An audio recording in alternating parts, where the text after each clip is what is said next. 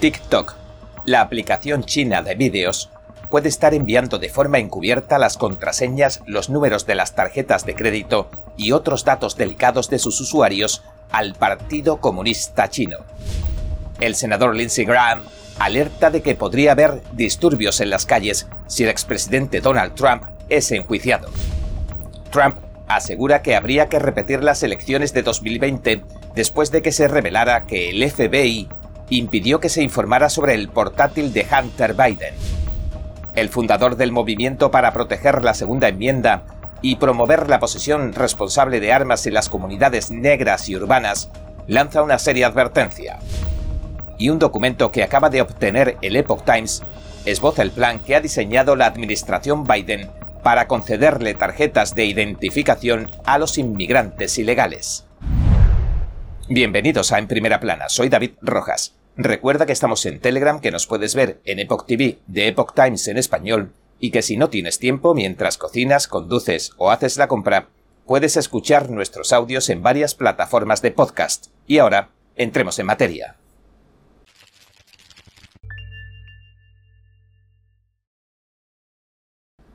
TikTok, la aplicación china de vídeos, puede estar enviando de forma encubierta las contraseñas, los números de las tarjetas de crédito y otros datos delicados de los usuarios al Partido Comunista Chino PCC, según explica un experto.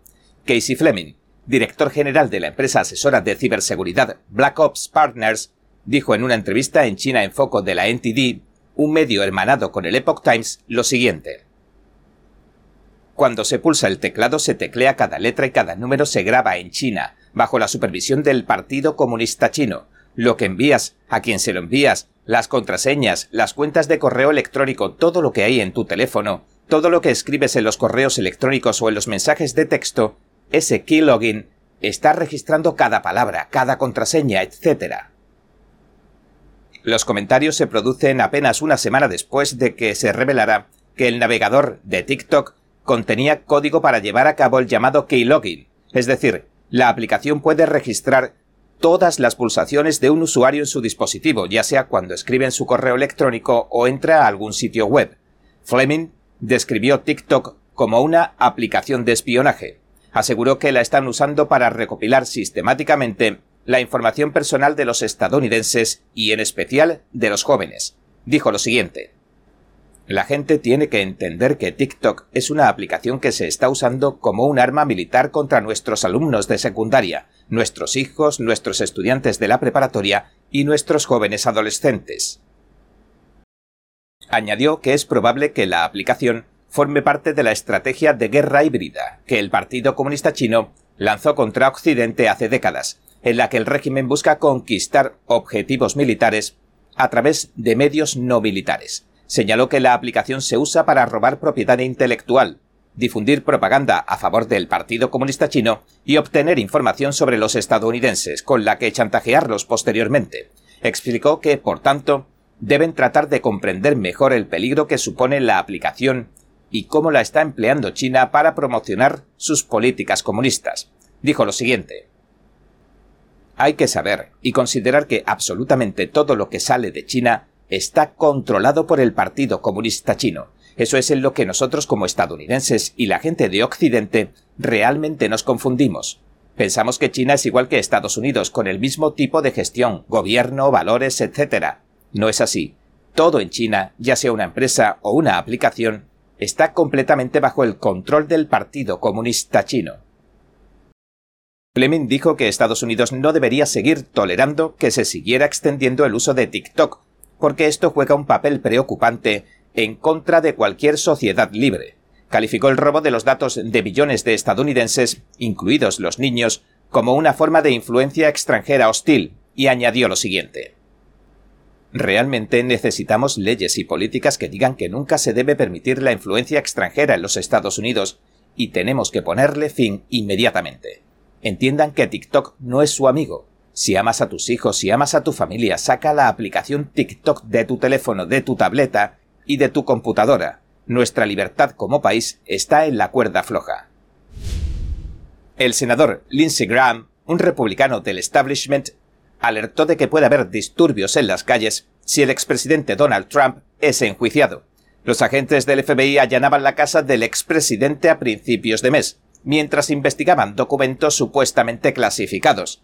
Graham le dijo al excongresista de Carolina del Sur, Trey Gowdy, que presenta un programa en la Fox, lo siguiente. Si procesan a Donald Trump por su mala gestión de información clasificada después de la catástrofe de Hillary Clinton, habrá disturbios en las calles. Graham pareció referirse a la investigación sobre el servidor de correo electrónico de Clinton que encabezó los titulares durante las elecciones de 2016. Trump compartía en su plataforma Truth Social el domingo por la noche un clip de la entrevista de Graham. Graham volvió a repetir la frase sobre los disturbios en las calles en la entrevista cuando Cody le preguntó por un fiscal de distrito del condado de Fulton, Georgia, que le requiere que testifique en una investigación relacionada con Trump en las elecciones de 2020.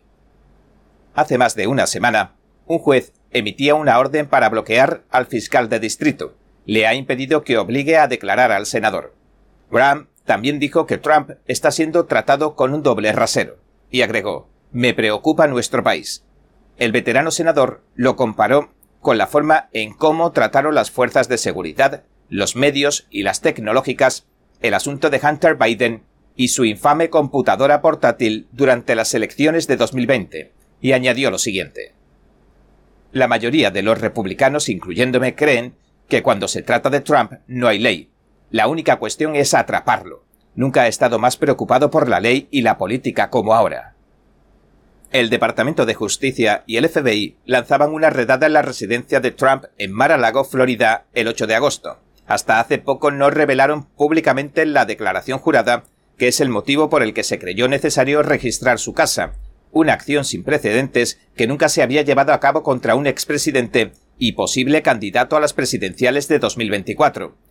La declaración con el motivo acabaría publicándose el 26 de agosto, sugiere que el 45 presidente está siendo investigado porque los funcionarios creen que en Mar-a-Lago se guarda material clasificado.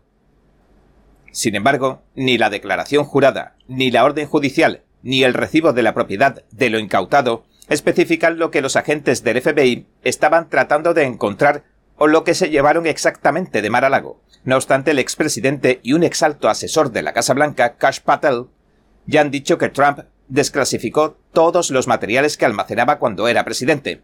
Trump señaló este mes también que emitió una orden ejecutiva el 19 de enero de 2021 para desclasificar el expediente del huracán Crossfire del FBI, que contenía todos los materiales de la desacreditada colusión rusa. Y el domingo un exalto funcionario de inteligencia del FBI, Kevin Brock, escribió que la oficina y el Departamento de Justicia parecen no tener ningún caso contra Trump, en base a los pocos detalles nuevos que se revelaron en la declaración jurada, y añadió, dejando entrever que en realidad es el presidente la persona que dice si algo es o no clasificado, lo siguiente.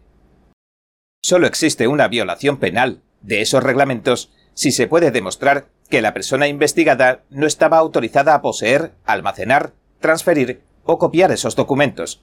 Esto es algo de lo que resulta fácil acusar a cualquier persona en Estados Unidos, excepto a una.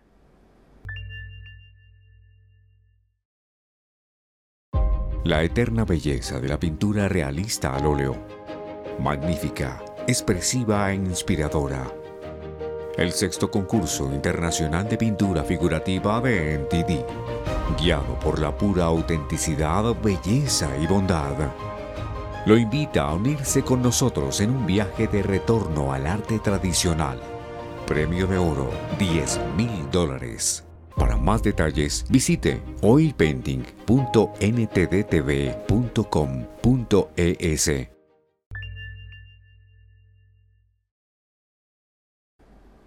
El expresidente Donald Trump dijo que hay que repetir las elecciones de 2020 después de que se revelara que el FBI impidió que se informara sobre el portátil de Hunter Biden. Trump, en su plataforma de redes sociales Truth Social, escribió lo siguiente.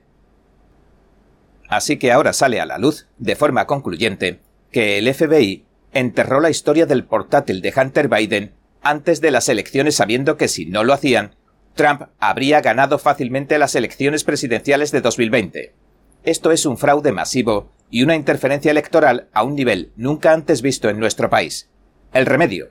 declarar al legítimo ganador o, y esta sería la solución mínima, declarar que dañaron irreparablemente las elecciones de 2020 y organizar unas nuevas elecciones inmediatamente. Un sondeo que se realizó la semana pasada constató que casi el 80% de los estadounidenses encuestados dijo que una cobertura veraz de la historia del portátil de Hunter, el hijo de Biden, habría cambiado el resultado de las elecciones de 2020. El director general de Facebook, Mark Zuckerberg, también le dijo al presentador del podcast, Joe Rogan, que los funcionarios del FBI se comunicaron con el personal de Facebook antes de las elecciones. Entonces, el gigante de las redes sociales restringió el alcance de la información sobre el portátil de Hunter Biden. La semana pasada, el senador Ron Johnson reveló que un informante del FBI le dijo que la agencia retrasó su investigación sobre el portátil de Hunter Biden. A pocas semanas de las elecciones generales de 2020, el New York Post publicaba un informe demoledor en el que se detallaban mensajes sobre presuntos negocios entre Hunter Biden y empresas extranjeras, incluida una firma que mantiene estrechas relaciones con el Partido Comunista Chino. Un antiguo socio, Tony Bobulinski, dijo días después a los medios de comunicación que los correos electrónicos y otros tantos mensajes de la computadora portátil eran auténticos en especial un correo electrónico que hacía referencia a los 10 de H para el gran hombre, en referencia a los pagos de un proyecto con CEFC, e una empresa china. Bobulinski, un socio comercial de Hunter Biden, afirmó en los medios de forma oficial que el presidente Joe Biden era el gran tipo. Esos correos electrónicos y otros detalles del portátil formaron parte de uno de los debates presidenciales entre Trump y Biden a finales de 2020, pero después de que el artículo se publicara en Twitter, la empresa de redes sociales bloqueó las publicaciones del New York Post durante más de dos semanas. También bloqueó la posibilidad de compartir el artículo. Meses después, en marzo de 2021, el entonces CEO de Twitter, Jack Dorsey, dijo a un panel del Congreso que el bloqueo del artículo del New York Post había sido un error total. Dorsey dijo ante el Comité de Energía y Comercio de la Cámara de Representantes en ese momento, sin mencionar a la persona que tomó la decisión de bloquear la historia del New York Post, lo siguiente.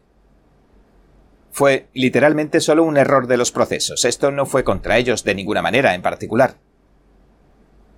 Zuckerberg, sin embargo, en su descargo, afirmó en el programa de Rogan que su Facebook no había actuado tan mal como Twitter, Mientras que Twitter había censurado la información del portátil completamente, ellos solo habían limitado su alcance algorítmicamente. Marsh Turet, de Filadelfia, ha fundado el movimiento Black Guns Matter para proteger la segunda enmienda y promover la posesión responsable de armas en las comunidades negras y urbanas. Ture cree que el movimiento de control de armas que impulsan los demócratas ha sido y sigue siendo racista. Por eso comenzó su labor en favor de los derechos de las armas cuando vio que acusaban a sus conocidos porque éstos no conocían todas las normas de uso, de almacenamiento o porte de las armas que compraban. Empezó a ayudar a la gente a adquirirlas legalmente y después a usarlas responsablemente en su defensa. Chure dijo que la segunda enmienda es la base de la libertad en Estados Unidos, pero que a medida que se imponen más prohibiciones a la tenencia de armas, nos acercamos a la toma de poder total del gobierno. Ture, durante una entrevista en el programa American Thought Leaders del Epoch Times, dijo lo siguiente. Pero la Constitución de Estados Unidos y la Carta de Derechos están ahí para controlar al gobierno, no para controlar al pueblo. Pero si seguimos convenciendo a la gente de que esto es para su protección o restringiendo a la gente, vamos a crear otro régimen comunista. Chure advirtió que lo que ha sucedido en los países comunistas es lo mismo que está sucediendo paulatinamente en los Estados Unidos, señaló que su organización tiene que contrarrestar todo tipo de narrativas antiamericanas, antiestadounidenses, y puso como ejemplo lo que el alcalde de Filadelfia le dijo hace poco, que solo la policía debería llevar armas, a lo que respondió así. Y este es el tipo de cosas que tenemos que recordar constantemente al pueblo estadounidense, porque hay una embestida propagandística para convencer al pueblo estadounidense de que actúe y vote en contra de sus propios intereses. También dijo que el control de armas es racista en la práctica, en su origen, en su expansión y en sus resultados. Aseguró que el llamado control de armas desde su inicio hasta la actualidad, afecta negativamente a los estadounidenses negros y urbanos en mayor medida. En sus principios impedía a los esclavos, dijo, poseer armas, pero ahora impide a los negros defender sus vidas. El fundador de Black Guns Matter criticó al presidente Joe Biden por permitir lo que considera políticas racistas a lo largo de su carrera, bajo las cuales se encierra a más personas negras y se separa a más familias negras, y añadió en relación a algunos vídeos publicados del portátil del hijo del presidente Biden lo siguiente. Mientras tanto, Hunter Biden está literalmente pesando crack y grabándolo todo para que el mundo lo vea. No sé qué mayor nivel de contradicción puede haber. Acto seguido, comparó las disparidades en las sentencias relacionadas con las drogas entre el agente de color y el hijo del presidente. Tourette cree que los conservadores tienen que intentar ganarse a los votantes negros explicándoles sus ideas políticas, como hizo el expresidente Trump. Tienen que ir a hacer campaña a los centros urbanos, agregó, y preguntó lo siguiente. ¿Cuál fue la última vez que vimos a los libertarios o a los republicanos hacer realmente campaña en las ciudades azules? ¿Alguien lo sabe? Una amiga de Ture, Kimberly Keswick, se presentó a la Cámara de Representantes de Estados Unidos por su distrito de Baltimore, y los conservadores le dijeron que estaba perdiendo el tiempo, pero acabó recaudando 8 millones de dólares, según dijo Ture. Y afirmó, la historia de los desvalidos consiste en ganar contra todo pronóstico. Cuando nosotros, como conservadores, libertarios y republicanos, decimos que son distritos en los que no se puede ganar, esa es la lección más antiestadounidense que podríamos enseñarle a la gente jamás. La gloria de las obras maestras de los periodos barroco, clásico y romántico, New Time Dynasty Television te invita a unirte a esta competencia internacional de piano en TV 2022. Juntos preservamos y revitalizamos el arte de la auténtica música clásica para piano, del 29 de octubre al 2 de noviembre en el Merkin Concert Hall de Nueva York. Regístrate ahora en piano.ntdtv.com.es.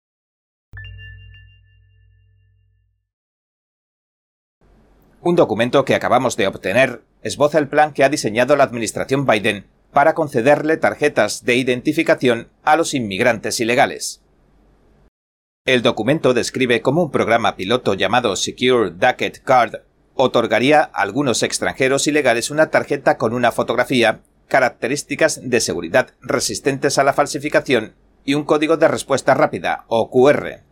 La tarjeta agilizaría procesos ahorrando tiempo y dinero, según afirma el documento, aunque los funcionarios de la administración de Biden confirmaron que estaban preparando un programa piloto de este tipo, el documento arroja más luz sobre los detalles del programa, incluida su fecha de inicio prevista y su coste estimado.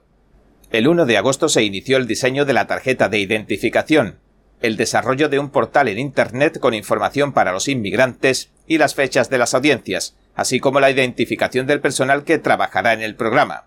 Se prevé que todos estos componentes estén terminados para el 1 de marzo de 2023. Después de eso, el plan prevé que las tarjetas temporales comiencen a producirse en dos oficinas de campo del IC y que las tarjetas permanentes comiencen a producirse en una ubicación central no identificada. El programa está previsto que dure hasta el 30 de septiembre de 2023. El mes siguiente está previsto realizar un estudio de viabilidad para evaluar si el programa piloto puede ampliarse. Los costes totales estimados fueron de dos millones y medio de dólares. Jessica Vaughan, directora de estudios de políticas del Centro de Estudios de Inmigración, después de revisar el documento, le dijo al Epoch Times lo siguiente. Es escandaloso y absurdo que el gobierno de Biden pretenda gastar millones de dólares del dinero de los contribuyentes en el diseño y la emisión de tarjetas de identidad para los cientos de miles de extranjeros ilegales que están agitándose en la frontera. En lugar de expedir estos documentos, deberían devolverlos a sus países de origen. El programa piloto también suscitó las críticas de los principales congresistas cuando se dio a conocer. El representante James Camer, republicano de Kentucky, el líder republicano del Comité de Supervisión de la Cámara, dijo que el programa parecía lo siguiente. Otra medida de la administración Biden que fomenta la inmigración ilegal, recompensando a los inmigrantes ilegales por infringir nuestras leyes. Y ahora les dejamos con otra interesante entrevista de nuestra compañera Pachi Valencia de Opinión Pública, que analizará en profundidad la crisis migratoria que asola la frontera sur de Estados Unidos. Hola, buenas tardes. ¿Qué tal? Seguimos aquí en la CIPAC Dallas y hoy nos acompaña Luis Pozzolo. Muchas gracias por la oportunidad. Gracias por estar con NTD. Cuéntanos un poco cuáles son los problemas más importantes en Arizona. Bueno, el, distrito mío es, la frontera, 82% de la frontera de Arizona con México. Eh, por supuesto, eh, las políticas de Biden con con el borde abierto y, más importante creo yo es el, tráfico de, fentanilo que está matando mucha gente, especialmente en Tucson, que se ha convertido el epicentro de, del overdose en, fentanol en, Arizona. ¿Cuáles son las, eh, lo que no se está implementando ahorita en Arizona que la gente necesita para hacer frente a esta, este tráfico de fentanilo? Eh, básicamente nuestro distrito está corrido por, por, por, Raúl Grijalva, que ha sido congresista por 20 años, y, y, por supuesto la gente que está alrededor de él, por ejemplo Regina Romero, que es la, la, alcalde de Tucson, que está conectada con la familia, la hija de Raúl está en el board de supervisors del, del, del condado, y, y ellos han sido históricamente open borders, defund the police, y, eso ha traído la consecuencia que tenemos un aumento en la criminalidad, un aumento en los sin casa, un aumento en, el tráfico de drogas y estamos teniendo problemas de, eh, de overdose en, niños de 10, 11, 12 años en middle school. Este, estaba hablando con una directora la semana pasada, me dice Luis, mi escuela está en el corazón, en el epicentro del overdose de fentanyl en, Arizona.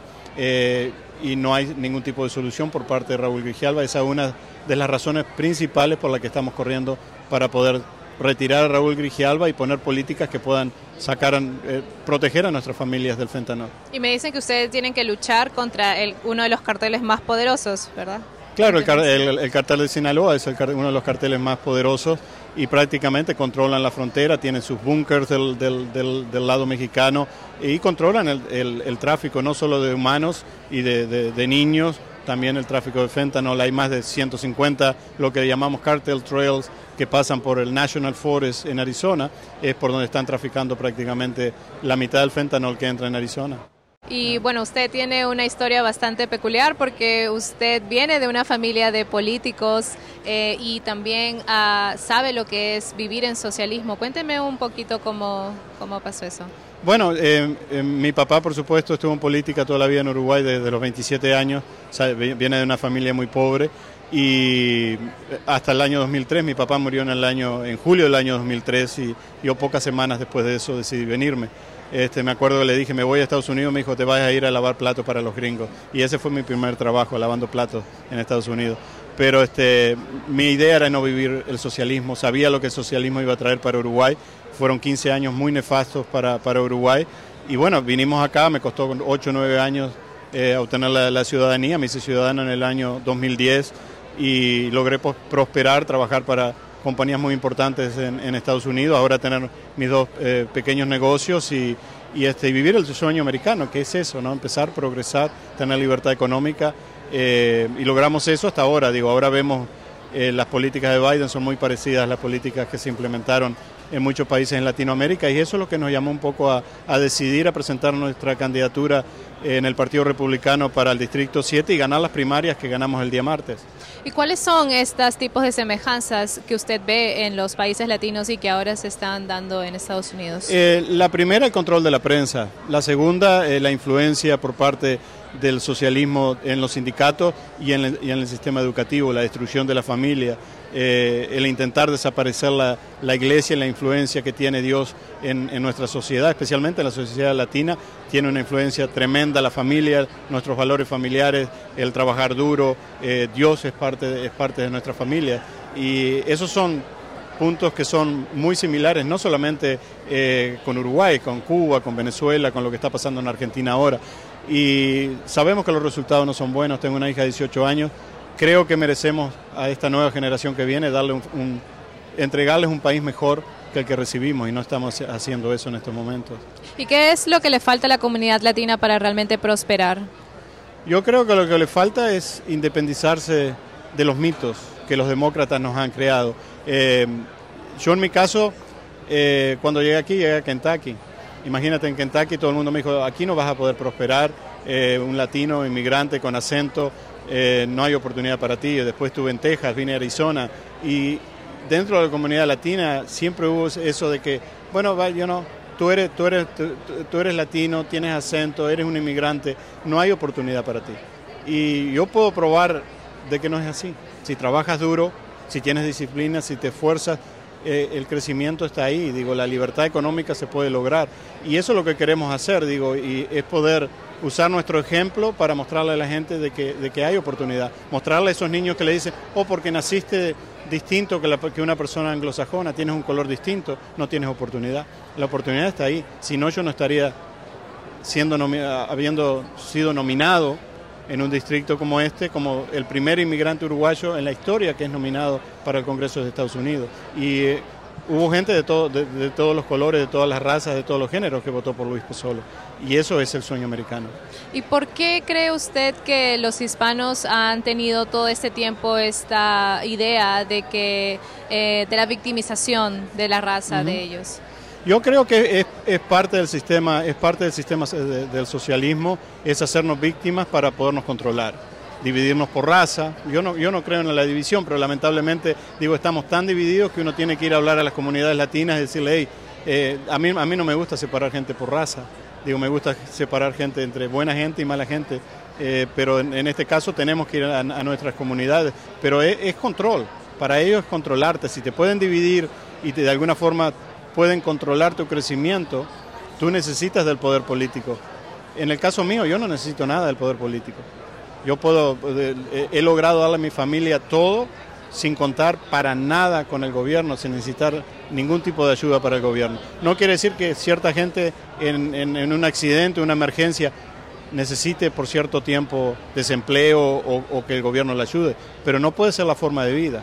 Después que ellos te atrapan, yo siempre digo, la dependencia del gobierno es más poderosa que la cocaína, es más adictiva que eso y la gente se atrapa en eso y, no ve la salida, pero la salida está ahí, hay que buscarla, hay que crear mejores sistemas educativos en donde le enseñemos a nuestros niños que triunfar no es fácil, es bien difícil triunfar. Digo, cuesta muchas horas de trabajo, mucha disciplina, adquirir la experiencia y si en la primera vez que tropezamos y nos caemos decimos, bueno, esto no es para mí. Digo, yo tuve muchas caídas, digo, me levanté y seguí adelante y, es ahí donde está el triunfo, ¿no? Mm. Para alguien que ha vivido el socialismo en carne propia, eh, especialmente para los jóvenes, de que no, que, tal vez son eh, de generaciones de inmigrantes que escapan de países comunistas, socialistas, ¿qué es lo que usted le diría a esos jóvenes que empezaran a darse cuenta alrededor de lo que sucede aquí? lo que yo siempre les digo a ellos es que pueden haber sido tus abuelos o tus padres o tú mismo que viniste a este país buscando algo. Y lo que viniste buscando era prosperidad y libertad económica y libertad individual. No puedes ser atrapado por el mismo sistema del que escapaste. Y eso es lo que estamos haciendo. Venimos a Estados Unidos y, no, culpo, eh, eh, no, no culpo solamente a los demócratas. Mira que yo soy muy crítico de mi propio partido. Yo creo que mi partido en Arizona necesita y está haciendo una transformación en donde nosotros los latinos tenemos que ser parte de esa transformación y no ser votantes solamente. Para votar queremos ser parte del liderazgo del partido, queremos ser parte del partido. Y, creo que eso es algo que ahora se está manifestando dentro del Partido Republicano, que antes no se demostraba. Digo, si tú miras, eh, creo que en la historia de Arizona nunca ha habido un latino elegido para una posición federal y muy pocos han sido elegidos para posiciones estatales, cuando eh, la demografía te muestra que es un 37% latino. En mi distrito es 65% latino. Entonces cuando hablan de las minorías, yo le digo, usted tienen que dejar de pensar como minoría, somos la mayoría. Y, estamos tomando el partido y estamos transformando el partido, sacándoselo a, los anacrónicos y a, los super PACs y devolviéndoselo a la gente, porque digo, en, los, valores del Partido Republicano es donde está la libertad y donde está la prosperidad para nuestra gente. Se lo probamos dos años atrás. Y ahora la gente está sintiendo, sí, bueno, sí, tal vez no me gustaba Trump, tal vez no me gustaba su personalidad, pero sí los resultados. Yo siempre le digo, el, el gas de dos dólares en Estados Unidos no era racista, porque era dos dólares para todos, para los blancos, para los negros, para los hispanos.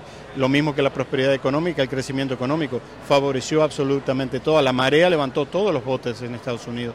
Entonces tenemos que transformar eso en un movimiento en donde los latinos podamos ser parte del partido, integrarnos al partido y abrir el partido para que la gente se sienta identificada con el Partido Republicano. ¿Pero qué les falta a los hispanos para volverse un poco más activos en esa parte? Y yo creo que el sistema político en Estados Unidos es muy frío, no es como los países nuestros, que hay mucho más pasión, hay mucho más integración, se habla de política en el bar, en la escuela, en todos lados. Eh, entonces e, es un poco eh, llegar, la campaña que nosotros hacemos es muy grassroots, es mucho en, las calles, es mucho golpeando puertas, es mucho hablando, haciendo reuniones familiares y grupos y hablando con gente para poder despertarlos a ellos y hacerles entender que Tal vez muchos de ellos pueden decir, a mí la política no me gusta, no me interesa. Yo lo decía hace, digo, 11 meses atrás, no quería estar involucrado. Pero si no nos involucramos, le estamos dejando espacio a gente que no va a estar trabajando por los intereses nuestros. Entonces siempre tenemos que estar involucrados. Thomas Jefferson lo dijo, que el precio de la libertad era la, vigilancia eterna. Tenemos que vigilar el sistema y vigilar nuestros políticos y si no hacen el trabajo, cambiarlo. Pero para poder hacer eso tenemos que estar integrados y tenemos que estar trabajando permanentemente dentro del sistema político. Luis Pozzolo, muchísimas gracias por estar en NTD Español. Gracias a ti, un honor.